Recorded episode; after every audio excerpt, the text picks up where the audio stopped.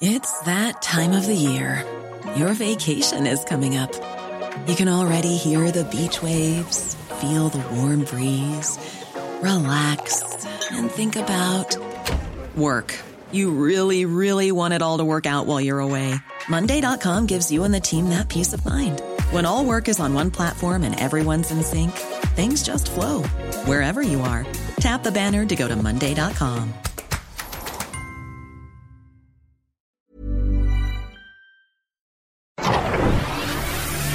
El Heraldo Media Group presenta Periodismo de Emergencia con Arturo Rodríguez, Hiroshi Takahashi e Ignacio Rodríguez Reina.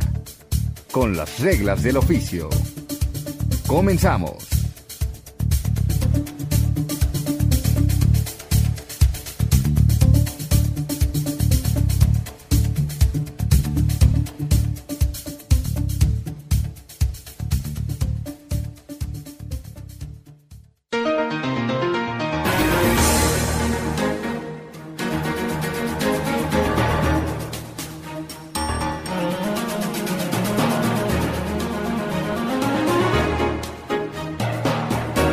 Bienvenidos a Periodismo de Emergencia. Hoy es domingo y es el 26 de diciembre del 2021.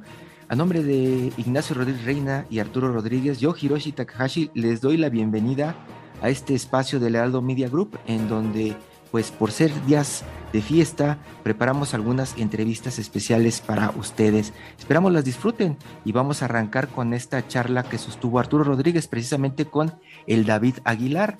Él comparte sus reflexiones en su libro Afuerismos del Interior.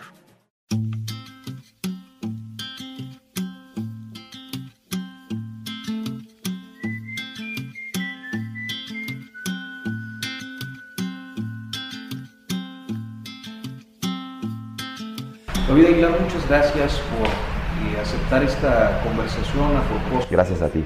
Pues, de este libro, Los afuerismos de David Aguilar, ¿cómo, cómo es que llegamos de escucharte normalmente con composiciones eh, pues que llevan una métrica y, y, una cierta técnica para la música a una expresión breve de tu forma de ver el mundo. Yo entré a Twitter en el 2010 más o menos y mi primer enganche con la plataforma fue la literatura y como la brevedad siempre ha estado presente en esa, en esa plataforma. Mis primeros acercamientos eh, tuvieron que ver con gente que posteaba poemínimos, les decían, haikus, semidécimas, cuartetas o simplemente chistes absurdos, pero con una inquietud literaria, de literatura breve, ¿no? Me encantó desde siempre, ¿no?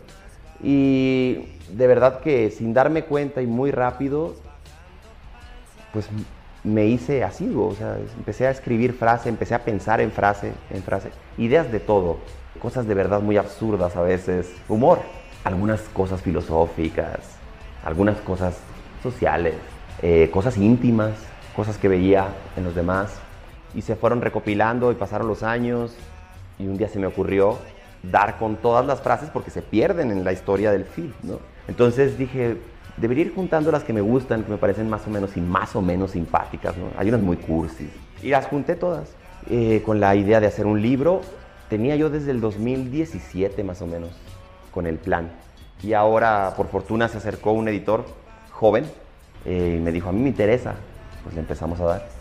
¿Cuál es el momento en el que, eh, digamos, pues expresas esta vocación por la literatura, si es eh, eh, distinto el momento al, que tuviste por la música, a partir de cuándo te sientes inmerso. Tuve un maestro en la secundaria o en la prepa quizás, puede ser primero de prepa o tercero de secundaria por ahí. Tuve un maestro que nos puso el lado oscuro del corazón esta película de Eliseo Subiela que va sobre la supuesta vida de, de Oliverio Girondo y Juan Gelman y Mario Benedetti. Y nos puso esa, esa película y nos hablaba de poesía y él nos compartió textos también de Sabines, que era cuando él murió, o sea, era así, 1997 por allá. Y la verdad es que también son de esas cosas que no, no me sé explicar, simplemente yo ya tenía un grupo de amigos, de cuatro o cinco amigos con los que escribíamos poemas intentábamos escribir poemas en servilletas en las cafeterías de Culiacán y nos gustaba la idea de ser poetas, ¿no? No sé, siento, ahora que lo, que lo reflexiono, yo lo, lo, que siento es que, al menos en mi caso, era como una manera, una oportunidad que yo encontraba como para sentirme más grande, una persona más, era muy chavito y me hacía sentir serio, no sé qué le veía a eso, pero me gustaba, me gustaba ese mundo eh, que era, yo lo intuía como un mundo críptico, porque inmediatamente me di cuenta de, lo, de la metáfora y de los usos de la poesía, de alguna manera, este lenguaje extracotidiano. Y ya tocaba, pero la música vino antes. Yo la, la, música la tengo desde niño, desde niño, desde los dos, tres años en mi casa todos son músicos y cantamos todos en familia y por cada quien por su cuenta. Digo, soy el único que se dedicó eh, más profesionalmente a la música, pero mi papá toca muchos instrumentos y es un súper músico además, y vino antes la música. Es, esto, la, la, literatura y las palabras, es algo sí propio. En mi casa no, no es que esté tan presente. Mi abuelo escribía algunas cosas, pero mi enganche fue por otros, por terceros, por gente que no era de la familia. Y luego cuando llegué a vivir a la ciudad, ya tenía yo 18 años, vine a estudiar música. Y yo ya tenía una inquietud por la palabra, por la poesía. También porque mi enganche con la canción fue la canción, eh, la trova cubana. Y como Silvio Rodríguez, para alguien que siempre había escuchado rock en tu idioma, o, o rock estadounidense, o las canciones tradicionales mexicanas, boleros y esto, cuando, cuando, escuché a Silvio Rodríguez por primera vez dije, este es como lo que yo quiero. o sea, me parecía que su uso del lenguaje era atractivo. Y ese fue mi vínculo. Entonces cuando llegué aquí busqué talleres de poesía y me fui como involucrando un poquito. Ser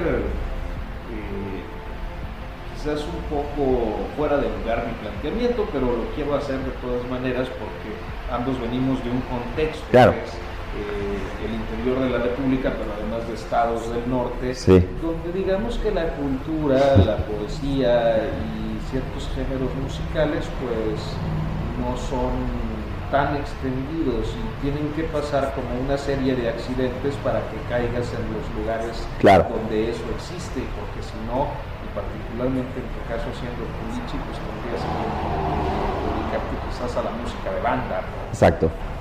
Entonces, ¿cómo, ¿cómo, fue tu proceso? Eh, eh, porque además, de, no, no, no, sé, tengo la, la impresión de que las experiencias no son sencillas en una primera etapa. No lo son. Yo tocaba rock progresivo con una banda de mis mejores amigos de la secundaria, ¿no? que siguen siendo mis amigos, tocábamos rock progresivo. Empezamos tocando covers de Maná, de Caifanes. Y, y luego tocamos rock progresivo y nos, nuestro plan era convertirnos en instrumentistas virtuosos del rock en ese entonces. Pero el accidente que, que, porque sí es cierto, o sea, Sinaloa, nosotros éramos contra, contraculturales en el sentido de la mayoría, quiero decir, ¿no? Porque había festivales de rock, pero éramos pocas personas, no era algo que, que acaparara la atención de Culiacán. Este, siempre estábamos en nichos, tocando en casas, rockeando, tocando metal. Eh, siempre me pareció que, fíjate que, que siempre me pareció que, que, en Culiacán, como una respuesta quizás a la narcocultura tan esparcida, había mucho punqueto, mucho ska, como un ala, todo un ala del centro de la ciudad, era, no tenía que ver con la narcocultura.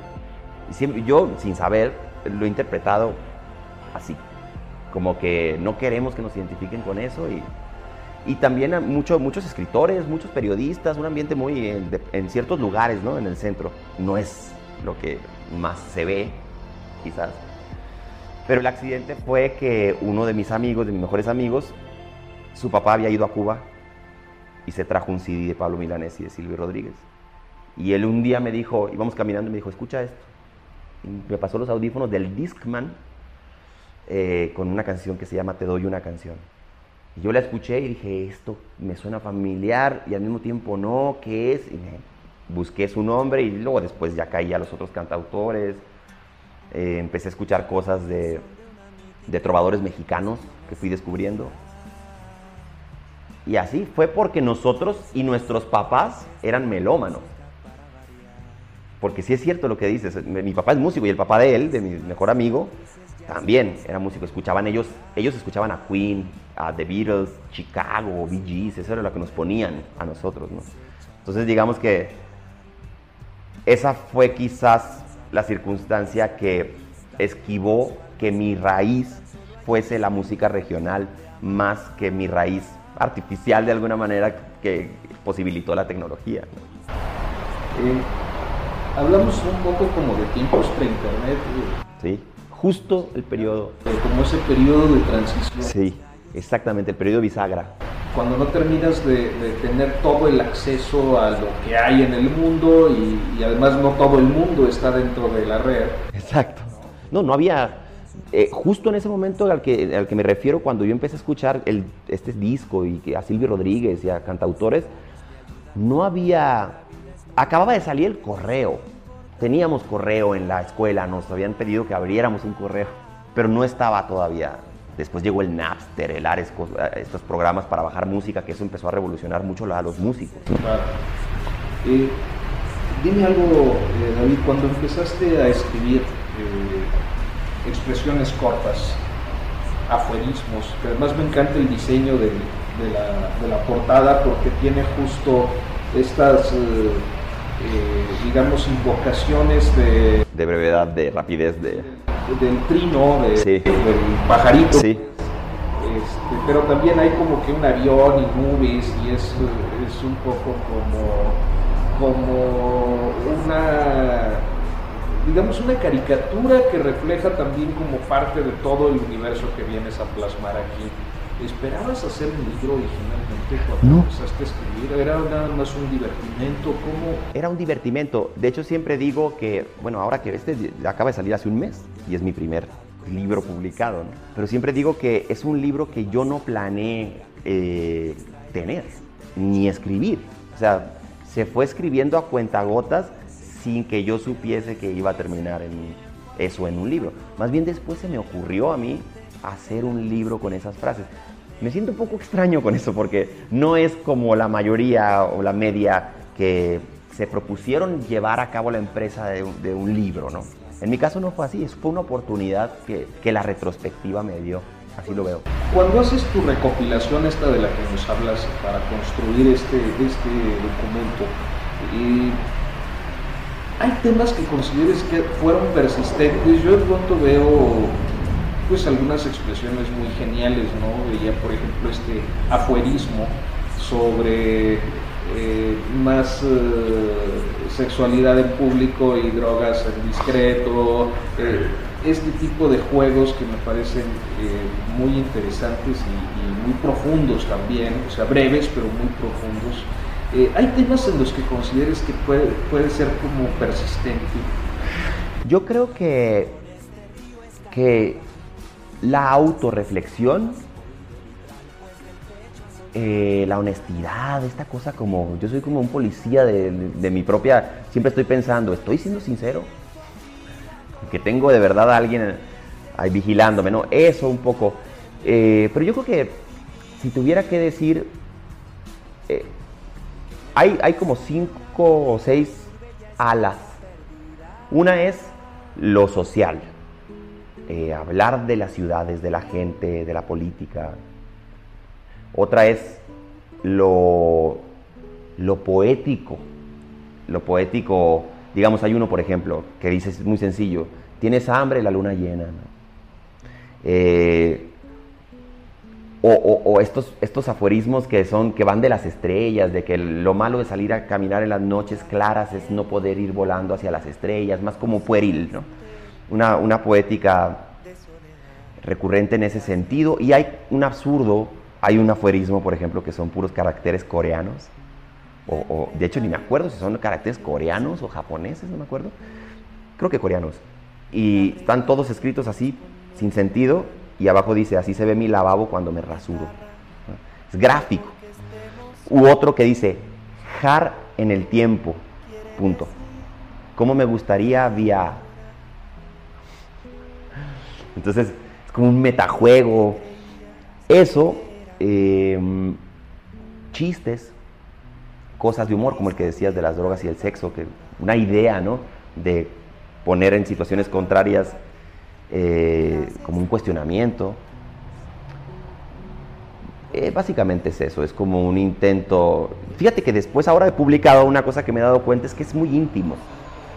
También hay cosas muy personales. Cosas que tienen que ver con las parejas o las experiencias sexoafectivas que he tenido, eh, pensamientos sobre el amor, ¿no? lo romántico, eh, cosas familiares, quizás, cosas de mis amigos. Hay uno, por ejemplo, que dice, los mejores amigos nunca juzgan en serio las ausencias. Porque en algún momento me di cuenta que siendo trovador, cantautor, viajando mucho, empecé a tener amigos en muy distintos puntos y luego empecé a desear constantemente estar en todos lados porque vas haciendo lazos. Yo no hago lazos tan superficiales, voy haciendo lazos medio profundos. Eso siento. Y nacen del cotidiano, de la experiencia, de la reflexión, de ver a los demás, de verme hacia adentro, de preguntarme cosas, de sugerir cosas.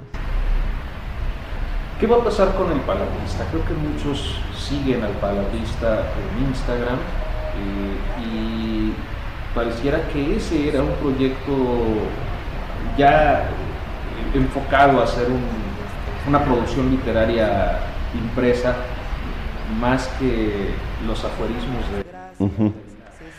De hecho, eso fue lo que pasó. Mi editor me dijo, oye, publiquemos tus poemas, ¿no? Y yo le dije, mira, Sí podríamos hacerlo, tendríamos que revisarlos y trabajar un poco, no sé. Pero tengo material para un libro de poesía, habría que ver, buscarle el rostro. Y yo le propuse que primero, primero hiciéramos esto. Hay algo en el aforismo, es más, vamos a decir, hay en la frase, en la brevedad, que me gusta mucho hoy en día. No veo casi libros de ideas breves, ¿no? De pronto me, me he encontrado poetas que que justo lo que hacen es poesía breve, o sea, verso libre pero breve. Eh, pero no lo veo mucho y me llamaba la atención, ¿por qué no? Yo estaba leyendo justo los aforismos de Sioran, de Porquia, de algunos aforismos, aforismos, verdaderamente aforismos de, porque estos no son yo, yo por eso torcí la palabra, a aforismos para no comprometerme mucho, porque un aforismo se supone que tiene una carga medio doctrinal, moral, ¿no? Como tradicionalmente se entiende así, ¿no? Y por eso torcí la palabra. Pero el palabarista, que es mi, arroba, este proyecto de Instagram, eh, eventualmente haré un, un libro de eso. De estoy trabajando.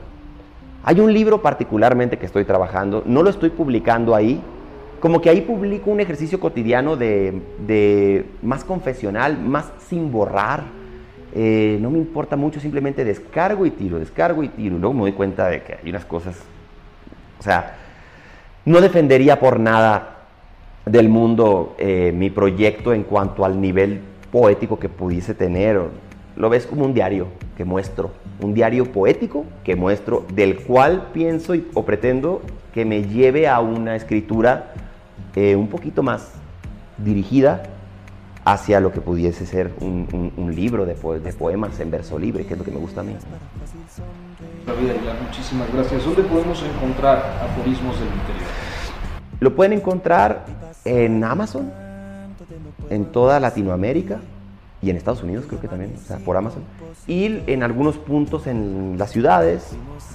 Eh, no en este momento, pero se supone que va a estar también en algún momento en las librerías más grandes.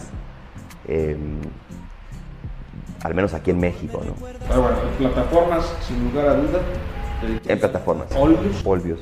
Y ya está a la venta. Sí, ya, ya, ya está a la venta. Y lo andamos presentando por el país. David Aguilar, muchísimas gracias. Gracias, Arturo. Es lo que sé, agradecer de tu imagen con aureolas en los pies. Periodismo de emergencia. Con las reglas del oficio.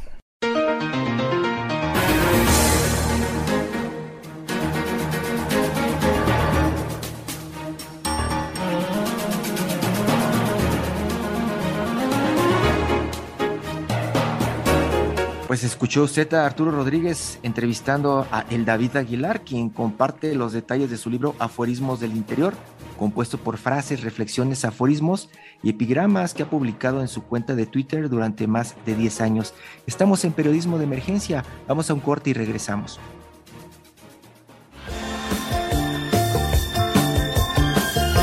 Si en este periodo de vacaciones tienes pensado tomar por primera vez un vuelo, tienes que saber que existen muchos mitos que relacionan el uso de los celulares con accidentes aéreos y el no cumplimiento de la activación del modo avión. Esta función a lo largo de los años ha ido mejorando y hasta el momento no se ha probado que un celular haya provocado un accidente aéreo. Sin embargo, usar de manera normal tu celular podría interferir en las comunicaciones entre pilotos y la torre de control, por lo que es muy importante activar el modo avión durante todo el proceso del vuelo.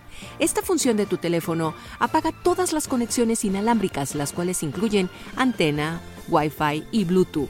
Esto en busca de que tu móvil genere señales electromagnéticas que teóricamente podrían interferir en las comunicaciones de los pilotos y la torre de control, ya que de acuerdo con los expertos es posible que al usar cierta cantidad de dispositivos durante el vuelo se genere una especie de zumbido que podría ser molesto para los pilotos y podría generar una confusión en la comunicación.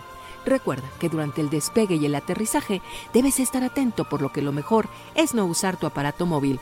Una vez a cierta altura, ya es posible utilizarlo de nuevo con conexiones del equipo como Wi-Fi o Bluetooth. Sin embargo, nunca debes desactivar el modo avión, solo hasta llegar a la puerta de desembarque.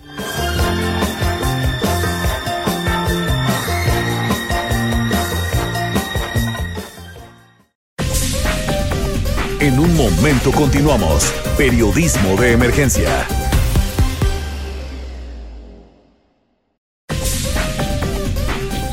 Regresamos con las reglas del oficio.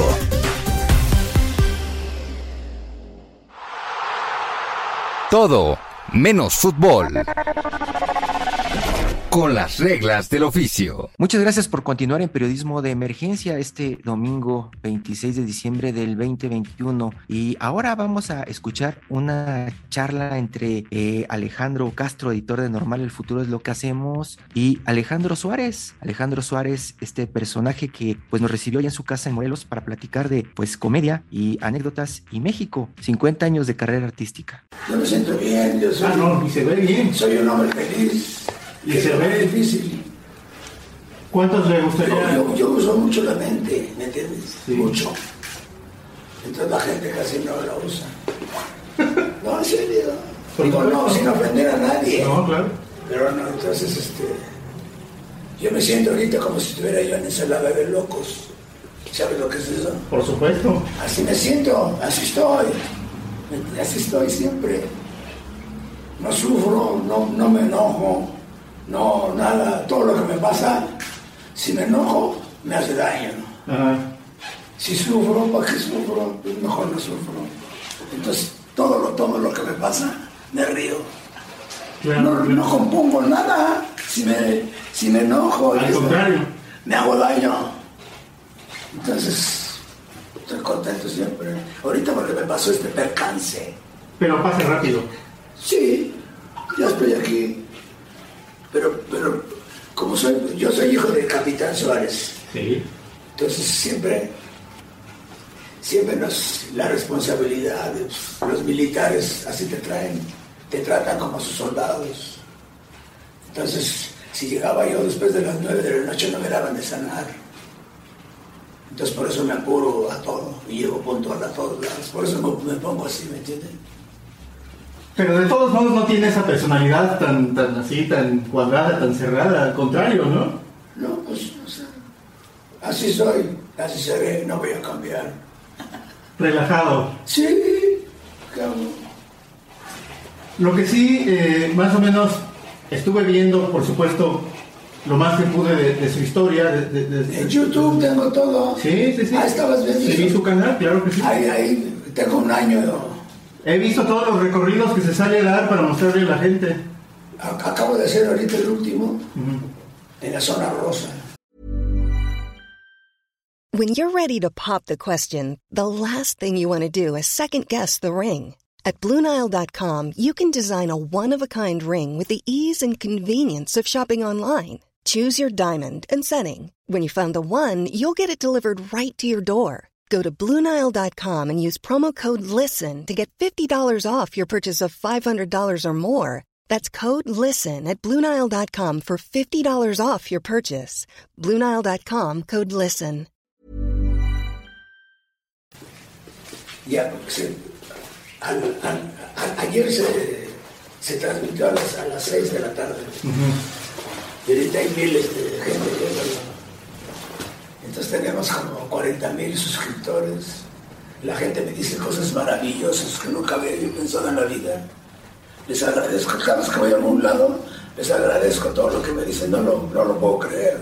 Sí, le dicen muchas cosas muy bonitas. Sí, que no, no, yo creo que no, no las creo. si no me haría yo daño, ¿me entiendes? Ya me creería yo.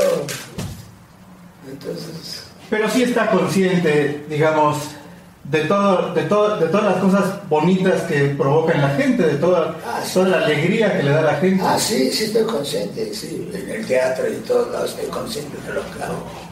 La gente se ríe y se divierte. ¿Cómo lleva esa parte en la que, digamos, sabemos que, por ejemplo, a, lo- a la gente que se dedica a la comedia, cuando lo ven en un restaurante, cuando lo ven en la calle, quisiera que siempre estuviera contando chistes y siempre haciendo reír a la gente. Y obviamente, pues, a lo mejor a veces no está con ganas de hacer eso. ¿Cómo lleva esa, esa, esa- cuestión? Pues mira, yo siempre he sido muy tímido desde niño. Entonces, cuando empecé a trabajar en Televicentro, veía yo a Emilio Escarga Milmo y en lugar de saludarlo me escondía. Con esa timidez. Me subía yo a un camión y como el capitán Suárez me prestaba sus pantalones, decía yo, puta, me van a ver todos los del camión que, voy a, que tengo los pantalones grandes. Y ya no me subía yo al camión. Y de chico era yo tartamudo y me mandaban por cosas y me quedaba yo trabado. Entonces, puta, en serio, una madre. Y después, mira, me dicen, ¿y entonces por qué sales en el teatro? Porque es mi trabajo. No, y me... Yo creo, hay, hay mucha gente que yo nací para hacer lo que hago, pienso, porque yo nunca quise ser artista. Yo cuando era niño, iba yo a la escuela y cuando salía de la escuela, me iba yo al cine a ver tres películas, al Rivoli, al Majestic, a todos los que estaban en mi colonia. Me pasaba yo por San Cosme, iba yo al, al Cosmos, a todos los cines, todos los días. Y cuando salía del cine me creía yo el protagonista de la película. Pero sin, sin decir yo quisiera ser artista. ¿Me entiendes? Yo no quería ser artista. Yo veía a mis compañeros y la gente y decía, yo, voy a ser como este cuate que está en la parada, en el edificio, en la puerta siempre. Entonces mira, mira ahorita lo, lo que estoy haciendo, ¿no? Sí. Todavía cuando salgo al teatro, que estoy a punto de entrar, lo que, que- lo que quiero es irme a mi casa. ¿Eh? No, te lo digo en serio, ¿no? Claro, claro. Pero entonces ya me dan el pie y tengo que salir a trabajar. Sí, sí. Así es mi vida, ¿entiendes? Y entonces, este, pues así, gracias a Dios, que le caigo bien a la gente, si no quería yo, Bueno, seguramente hubiera encontrado otra cosa que hacer. pues no sé, sabe, con mi timidez y todo eso, no sé. Yo creo que por eso, yo, y entonces lo que, lo que salía yo del, del, del- del- del cine me creía yo el protagonista, si era de guerra, me iba yo en el jardín con, el lodo, ¿me entiendes? O, o- o era de un asesino que vivía en las coladeras, robaba los bancos, y un día le dan un balazo, y entonces va y se saca la, la bala en el espejo, en un espejo roto, y yo llegué a mi casa, me eché agua, y me saqué la bala. Pero, pero tenía yo 12 años. Como un niño loco, estaba yo loco, como loco, ¿me entiendes? Todavía ahora salgo en el coche y me dicen, ya bájale, cabrón. Ya estás grandecito, ¿no? ¿Pero qué le va a bajar? ¿Eh? No le va, ¿qué le va a estar bajando? No, pues yo, yo me hago mis, mis argumentos, mis cosas, ¿me entiendes? Ahorita que mencionaba eso de que le decían de que está loco, creo que también es como un poco parte del personaje que asociamos con usted, en el buen sentido de la palabra, ¿no? Y, y parte de la genialidad que asociamos con usted, o sea, esa, esa especie de locura, ¿no? Que le permite hacer cosas que quizá otra persona no haría. Es que desde, desde que empecé me dio en el papel de loco, porque yo, yo, yo trabajaba con mi papá y el López, el capitán Suárez, tenía negocios de línea blanca, de discos, de televisiones. Era un hombre que unos, hacía unos negocios muy fantásticos. Ponía en el periódico, me voy de, de- de la ciudad, vendo todas mis cosas, me tengo que ir a Europa. Y, entonces como tenía una carpintería, llenaba la casa que había alquilado, una residencia, de puros muebles, pero nuevos, Ajá. nuevos. Entonces la gente llegaba y decía, este señor está loco, ¿cómo vende los, los muebles están, están nuevos? Y vaciaba la casa y otra vez la llenaba y otra vez ponía su anuncio. Y entonces era capitán, pero no usaba uniforme de la COBE y eso. Usaba uniformes de seda, traía coche último modelo y era simpático. Entonces, tengo hermanos por doquier. Claro, claro, sí, lo sé. Íbamos a Acapulco y me decía, ustedes no, ustedes no son, mis hijos son mis hermanos. Y nos íbamos con el- todos los De fiesta. de fiesta. Claro. Don Alejandro, siempre le he querido preguntar, de todos sus personajes fantásticos, que además son un montón, ¿cuál es quizá el que ha llegado más lejos, el que ha llegado a lugares donde usted no nunca se hubiera imaginado? No, mira, la verdad que todos mis personajes que yo hago han existido. ¿Sí? Sí, sí. Todos, todos han existido. O sea, el, el- actor yo creo que debe ser observador. Entonces tú observas mucho, ¿no? Entonces todos han existido. Yo creo que le gusta por eso a la gente, ¿no? Se ven reflejados, claro. Porque Don Severo es, es el capitán Suárez, es mi papá. Porque te prohíben cosas y luego las hacen ellos. No veas esa película que es para gratis, están formados en el cine. ¿Eh? Entonces, chamaco, por, eso le, le, le dice que ¿entiendes? ¿Y también usaba bastón? Ah, no, No. no usaba palabras, pero sí daba patadas. Pero, y madres. sí, sí, sí. Y, y entonces le decía, ¿hay alguno que sí haya rebasado todo lo que usted se imaginó en términos de lo lejos que ha llegado? Mira, el, el, el vulgarcito es, es el que, es el que le encanta a la gente.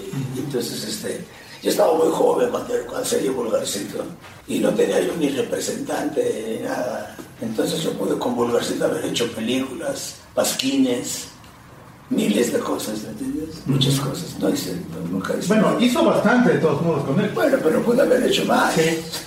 con, una- con alguien que me, diri- que me dirigiera. Sí. Pero estaba yo muy joven y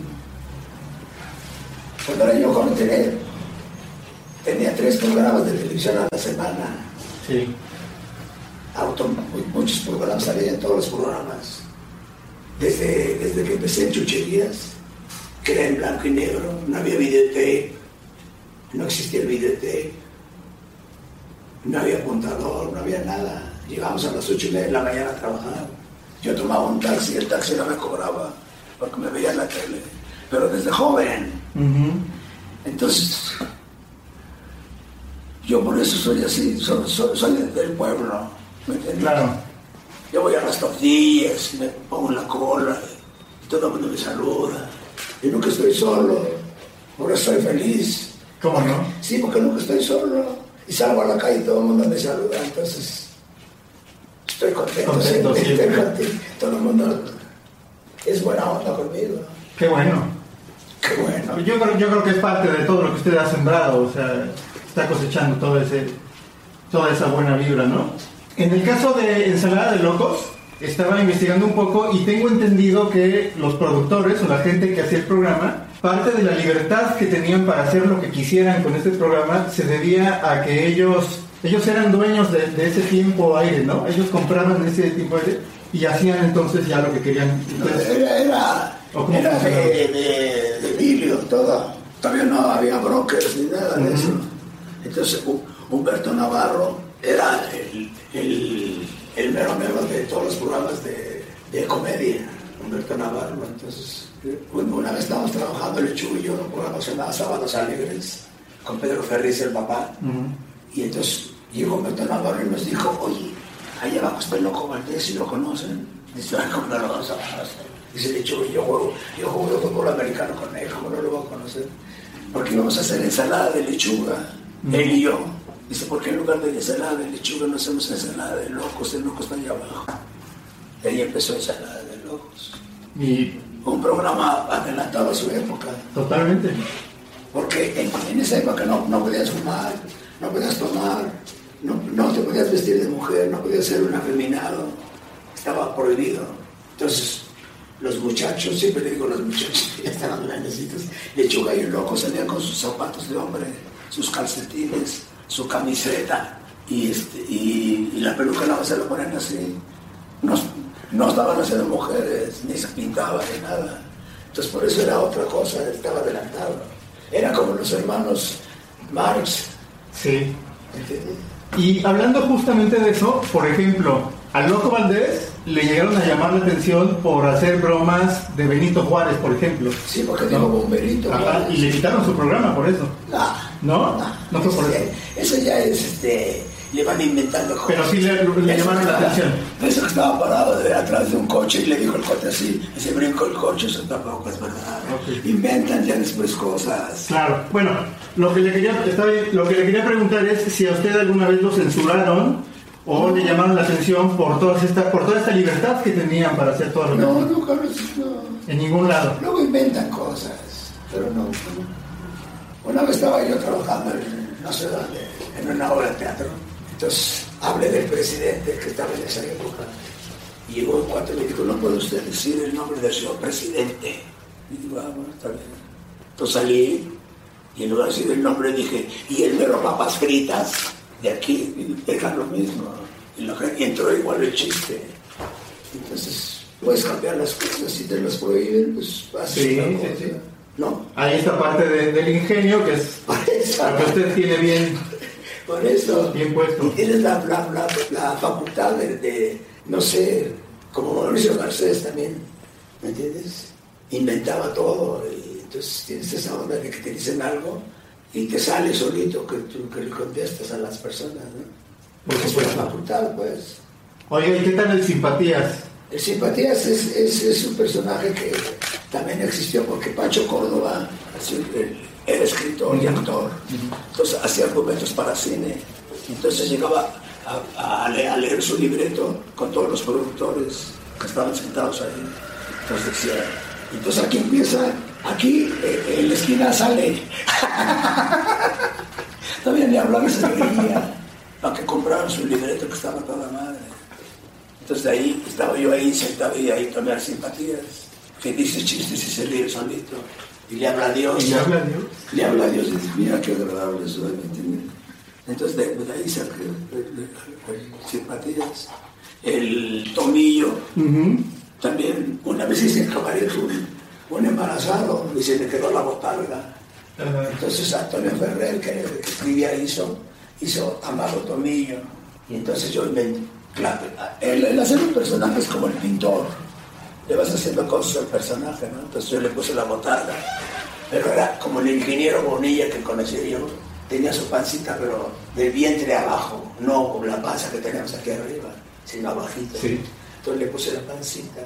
Y quién no ha dudado en la vida de decir, me casaré o no me casaré. O estás formada en la cola de un banco y dices, me pagarán o no me pagarán. Y cuando, y cuando piensas, ¿cómo haces? No dices, este, no. Entonces este debe que decir mucho. También con el simpatías que se, se asoma al balcón y se le caen los dientes. Yo, yo, me- yo me asomaba al balcón y se me caían los dientes. Entonces, es- quiere decir mucho el pelo. Sí, sí, sí. Hay muchas cosas, ¿no? Que funcionan porque la gente les pasa a ellos. Porque la comedia es como el drama. Si tú te caes, la gente se ríe, no va y te levanta. Entonces, la gente se ríe con, con el drama, que lo que te puede pasar a ti. Yo salgo en mi show y hablo de mí, que soy lo peor, ¿me entiendes? De lo que me pasa y todo. La gente se ríe. Yo siempre he tenido mala suerte. Nací dos años después de que murió mi padre. Entonces, y no es cierto, ¿me entiendes? Pero te estás haciendo cosas que, que a ti mismo, ¿no? Sí, sí, sí. Entonces la gente le gusta eso, a la gente. Hablaba usted de cosas que funcionan y hablando de cosas que funcionan, un personaje como el Simpatías que se ríe, bueno, pues sabemos que la risa contagia a los demás, pero en el otro extremo está un personaje como, el- como este del Mercado de Lágrimas que no en ningún momento se ríe, en ningún momento hay risas y sin embargo causa el mismo efecto. Sí, porque no, no, yo por eso nunca hice una telenovela. Porque ¿quién me iba a creer? Yo creo, pienso que por eso no me llevaron para hacer telenovelas. Bueno, nos reíamos de las telenovelas. O sea, pero estaba Ernesto Alonso desde chucherías. ¿Me entiendes? Entonces, pero lo hacemos en serio, porque es lo que no sabe mucho que, que el, el humor es cosa seria. No es. Porque tú sales a un teatro y te, te quieres hacer el chistoso y la gente no es tonta. La gente sabe quién se hace el chistoso. No, no pasa nada. Entonces tienes que hacerle. La palabra canta que hago yo es lo más serio del mundo. Sí. Pero hablo del ratón Miguelito. ¿Me entiendes? Entonces, eso, ese es el, el meollo del asunto. ¿Cómo era ese del ratón Miguelito? ¿Cómo? ¿Cómo era? ¿Cómo decía ese del ratón Sí, que cumplía, ahora ya tiene 100. Cumplía 50 años y sigue tan jovencito. El ratón Miguelito. Este Manuel Ajenjo, Sí. Que siempre escribe, todavía me escribe cosas. Ok. El que se me murió fue Antonio Ferrer. Era el- Héctor Ortega también, que era mi director de, de los shows y de obras de teatro. Pero en fin, no hablemos de eso, de las... No, no, no. Es- este personaje de Mercado de Lágrimas se llamaba Agamenón. No, no tenía nombre, eran diferentes. Ah, ok. Sí, no, no tenía Me pareció por haber visto por ahí que decían No, no Agamenón. tenía nombre, pero eran diferentes. Lo que era mercado de lágrimas era de que te cortaban la luz, hacías un drama, Sí. o la salsa verde no picaba. Yo hice uno con, con, con que no, no, no me cosía los botones como mi mamá me los cosía. Entonces salió Ofelia con todas las uñas picadas porque no sabía. Entonces, de eso se ríe la gente, ¿entiendes? De, de que me cortaban el teléfono, todos, todos, todos hacíamos un velorio y el teléfono muerto, y de repente sonaba, yo vivió, cabrón". bueno, entonces ya contestaban, ese era el drama y acababa con el remate de, de otra cosa. Claro. Sí, era una cosa que nadie las... Han querido hacer lo mismo, pero no lo hacen como debe de ser. ¿Qué opina de la comedia actual? No, yo no soy nadie para opinar. Yo- Debe tener su opinión. No, pero no, este, no, no me siento como digo, yo no soy sinodal para decir lo que está bien o está mal. Pero el sol sale para todos. Yo respeto a todo el mundo. Además, he trabajado en, en todos lados. He trabajado hasta, hasta, hasta en los estadios de fútbol. Fuimos, éramos árbitros, el, el loco Lechuga y yo, cuando jugaban este, Carmen Salinas con, con las cómicas y las actrices. Y nosotros éramos los árbitros. Ajá. He ido a trabajar con el santo en las luchas en, en la República. He ido al circo, al circo Taira ahí en la Ciudad de México. He, he- he trabajado en todos lados, en restaurantes. Hacía yo Superman. Sí. Entonces Superman es Superman por lo mamón. Ujú. No, el otro es otro. Entonces, en- cuando estaba yo grabando, me, me ponían un cubo del mismo color de, de- del ciclorama para que no se viera nada. Y, y- iba yo a trabajar y sacaba yo mi cubo en un, en un- en un restaurante que estaba la gente comiendo. O sea, descarado. Sí, sí, sí. Y me, y me admitía todo. Gracias a Dios. Sí. Y hay personajes ya más recientes que también me parece que son eh, pues muy entrañables, muy, muy, muy, buenos, como por ejemplo el Hunter, Ajá. ¿no? El Hunter también ha vivido en la colonia de Buenos Aires, yo lo conocí el Hunter. Iba yo con mi, con mi espejo retrovisor, que me lo estrellaron, Mm. Y me encontré a un cuate sentado en el viaducto. Le digo, oye, ¿quién me puede arreglar mi, mi, mi espejo? Pues yo. Pero ahorita es al rato. Estoy descansando. Si quiere al rato venir. Y ahí salió el Hunter. Ya no me puse yo las cosas. Vulgarcito. Todos creen es una corbata lo que traigo, no. Y es su casné que usaban Ramón Gay y todos los del cine de oro. Es un casné que usaban todos los galanes. Entonces una, una vez vino Wilson Simonal Sí. a cantar de Brasil y traía esa marca aquí colgando. Entonces yo se la puse a un lugarcito. ¿Me sea, por eso vas haciendo cosas al personaje, no vas pintando como los pintores. Válgame la rebusnancia. Sí. Y bueno, el último personaje que le conocimos, o por lo menos es el último que he visto yo, pues es este que está, eh, que es como un mafioso, ¿no? ¿Qué es? ¿Cuál es? El de TikTok, ¿o cómo se llama el programa? TikTok. Ah, es, es, es un cuate que, que, se quiere ser el italiano, pero no es italiano. Ajá. Sino que vino desde. Él, él estaba en Italia con su, con, con su familia y se vino a México. Entonces veía ensalada de locos, veía todos los programas. Entonces de ahí sacaba todo lo que veía en la tele, lo sacaba. Entonces, y a la gente le gusta. Yo, por ejemplo, hago una obra de teatro y no hago cosas como Pompín, que hacía lo que hacía y decía, qué bonita familia, qué bonita familia. Yo no, yo no meto nada de esas cosas, porque las obras, no, hay, hay obras donde se puede hacer eso, sí. como el tenorio y esas cosas, ¿no? Uh -huh. Pero hay otras no, no, no puedes hacer, tienes que respetar el libreto. Yo respeto a la gente que se puso a trabajar toda la noche y, y meses haciendo una obra para que llegue una persona y diga lo que él quiera. ¿Me entiendes? Yo soy muy respetuoso, soy antiguo del teatro. Don Alejandro, pues le agradezco muchísimo estos minutos. No, porque... por, por regalarnos su tiempo, por compartirnos con nosotros, con, compartirnos todas sus vivencias y bueno, pues decirle lo que le dice la gente todos los días, que hemos sido muy fans de todo lo que ha hecho, nos ha regalado mucha alegría, muchos grandes momentos y se lo agradecemos infinitamente. No, gracias a ti, gracias a ti.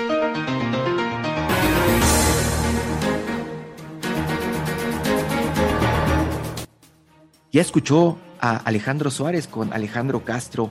Esta amena charla la puede usted consultar en la página de El Heraldo. Ahí estará, pues, como viajan esos productos llamados podcast. En este caso, pues, una charla que usted puede volver a eh, escuchar completa en nuestras plataformas digitales. Ya eh, compartió algunas reflexiones y anécdotas de sus más de 50 años de carrera artística. Este fue nuestro eh, programa casi final del año, nuestro periodismo de emergencia. A nombre de Arturo Rodríguez e Ignacio Rodríguez Reina, yo, Hiroshi Takahashi, les doy las gracias por habernos acompañado nuevamente. Nos escuchamos la próxima semana. Gracias y feliz, felices fiestas.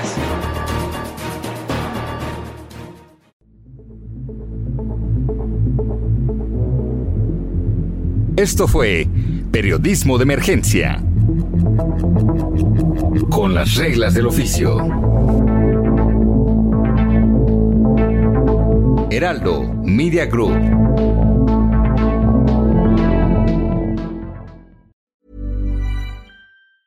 Hey, it's Danny Pellegrino from Everything Iconic. Ready to upgrade your style game without blowing your budget? Check out Quince. They've got all the good stuff shirts and polos, activewear, and fine leather goods, all at 50 to 80% less than other high end brands.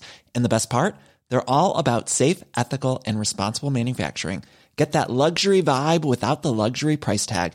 Hit up quince.com slash upgrade for free shipping and 365 day returns on your next order. That's quince.com slash upgrade.